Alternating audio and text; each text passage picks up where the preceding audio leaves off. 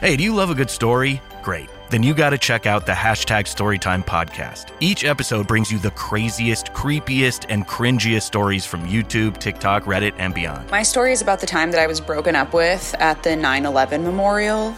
Uh, twice. Look, the internet is a dumpster full of stories, and I, your host, Will McFadden, dive in headfirst, sift through the flaming trash, and bring you nothing but treasures. Listen to all 21 episodes of Hashtag Storytime now on the iHeartRadio app, Apple Podcasts, or wherever you get your podcasts.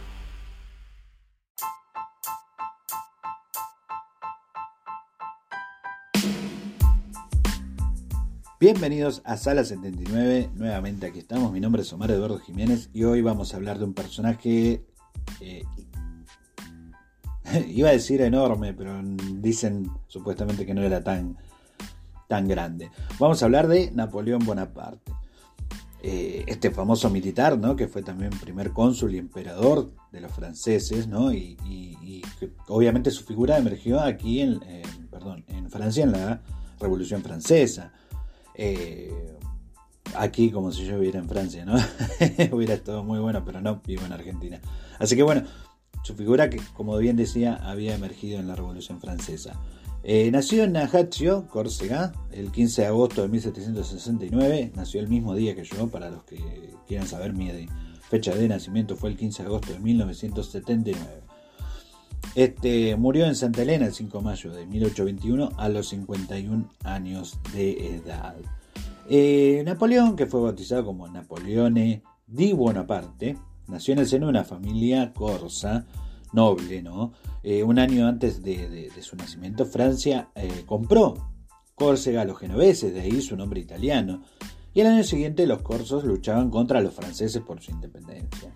A los nueve años consiguió una beca para estudiar en la Academia Militar de Brienne, en Francia, y allí permaneció hasta los 15 años. Em, en ese tiempo, ¿no? el joven Napoleón era visto como un extranjero por el resto de sus compañeros, ¿no? por su marcado acento italiano, y, pero sin embargo consiguió ganarse el respeto debido a su carácter y dotes de liderazgo, que obviamente luego serían muy importantes en su carrera militar, ¿no? Inmediatamente después de esto se trasladó a París, a una de las academias militares más importantes de Francia, con, donde continuó con su formación hasta los 16 años. Eh, salió de esa academia con el título de oficial. Su primer destino fue Valencia, aunque poco después tuvo que regresar a Córcega por la muerte de su padre. Y bueno, durante este periodo fue donde estalló la Revolución Francesa y continuó la lucha de independencia de Córcega eh, en Marsella, la familia de Napoleón tuvo serios problemas económicos, sin embargo un golpe de suerte hizo que cambiara esta situación trágica. El joven militar consiguió reincorporarse al ejército francés con el rango de capitán. Ese mismo año alcanzó la gloria en la batalla de Tolón, donde consiguió derrocar a las tropas inglesas. Y a partir de entonces, la carrera de Napoleón no hizo más que aumentar. Sin embargo, poco después, sus adversarios políticos se encargaron de que pasara un tiempo encarcelado. Cuando quedó en libertad, regresó a París, donde pasó una temporada sin servicio. Para 1795, estalló contra los monárquicos, imponiéndose sobre ellos en las calles parisinas. Muchos pensaron que esta victoria salvó la revolución. A partir de entonces fue nombrado comandante del ejército francés en Italia. Durante esa época fue donde conoció a Josefina de Beauchenais.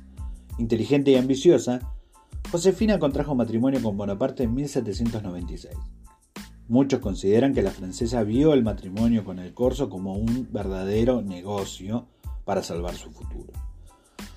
Las principales campañas de Napoleón fue, por ejemplo, eh, ir a dirigir el ejército francés a Italia. Sus soldados no estaban en condiciones de afrontar las batallas que allí se libraban, eh, ya sea por que estaban mal alimentados, eh, mal vestidos, mal equipados. No obstante, se le pasó por la nunca se le pasó por la cabeza ser vencido. Y tal era la confianza que tenía en sí mismo que efectivamente condujo a los franceses a la victoria. Los escenarios donde se impuso el ejército francés a los austríacos entre 1796 y 1797 fueron Lodi, Arcole y Rivoli. Apodado por sus soldados como el Pequeño Cabo, por su buena relación con ellos, el corso afianzó su condición de francés cambiando su nombre de Napoleón Bonaparte a Napoleón Bonaparte. Tras esta campaña en Italia, Napoleón regresó a Francia en diciembre y en la capital fue recibido como un héroe y conquistador. Al año siguiente se embarcó hacia la conquista de Egipto para cortar la comunicación comercial de Gran Bretaña con la India y Oriente Medio. A pesar de que los franceses ganaron las primeras batallas eh, pronto Noticias de Europa lo ensombrecería. Austria, Gran Bretaña y Rusia se unieron contra Francia, por lo que Napoleón decidió abandonar Egipto y volvió de nuevo a Francia. Allí, además de encontrarse con una enorme inestabilidad política, también conoció las infidelidades de Josefina. Resentido, decidió perdonarla y continuar con su matrimonio. Para el 9 de noviembre de 1799, Napoleón fue nombrado primer cónsul de Francia tras un golpe de Estado.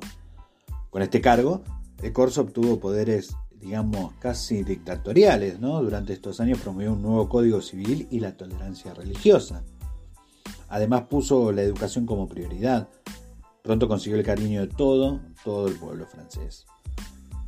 La ambición de Napoleón no se frenó y el 2 de diciembre de 1804 en la Catedral de Notre Dame fue nombrado emperador.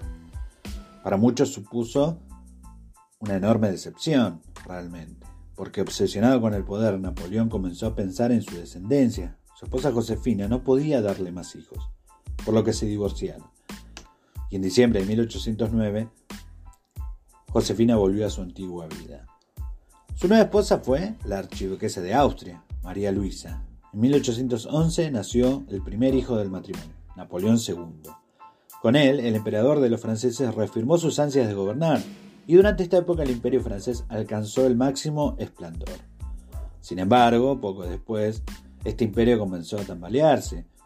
El sistema continental que impedía cualquier tipo de comercio con Gran Bretaña le pasó factura. Con esto paralizó la economía de los británicos, pero también de sus aliados. Y la crisis del imperio estalló cuando España y Portugal se aliaron con una Gran Bretaña para acabar con su hegemonía.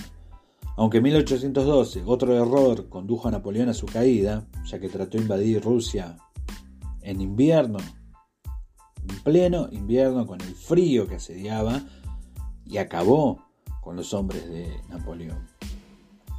Mientras tanto, en Europa no cesaban las revueltas en contra de los franceses.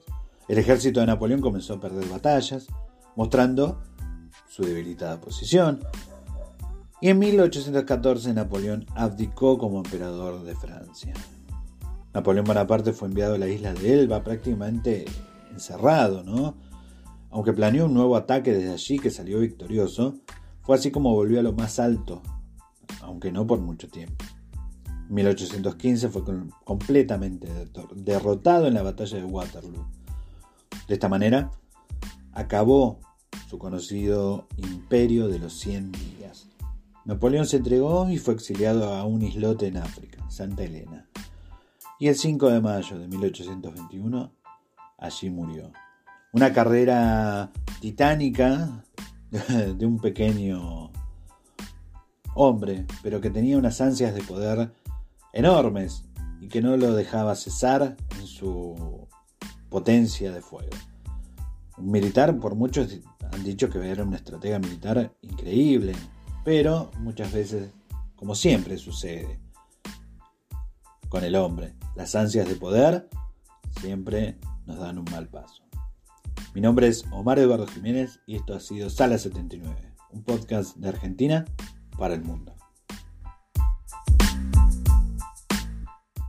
Hey, do you love a good story? Great. then you got to check out the hashtag Storytime podcast. Each episode brings you the craziest, creepiest, and cringiest stories from YouTube, TikTok, Reddit, and beyond. My story is about the time that I was broken up with at the 9 11 memorial. Uh, twice. Look, the internet is a dumpster full of stories, and I, your host, Will McFadden, dive in headfirst, sift through the flaming trash, and bring you nothing but treasures. Listen to all 21 episodes of Hashtag Storytime now on the iHeartRadio app, Apple Podcasts, or wherever you get your podcasts. You might have noticed a change in your neighborhood lately. Yep, Sprint stores are now T Mobile stores. Now that Sprint is T Mobile, you get more coverage, value, and benefits than ever before. We've invested billions to bring our 5G from big cities to small towns across America. And great coverage is just the start. From high speed mobile hotspot data to weekly deals and giveaways, our customers get tons of great benefits. Head to your new T Mobile store to learn more. Qualifying service and capable device required. Coverage not available in some areas. Some uses may require certain plan or features. Ctmobile.com.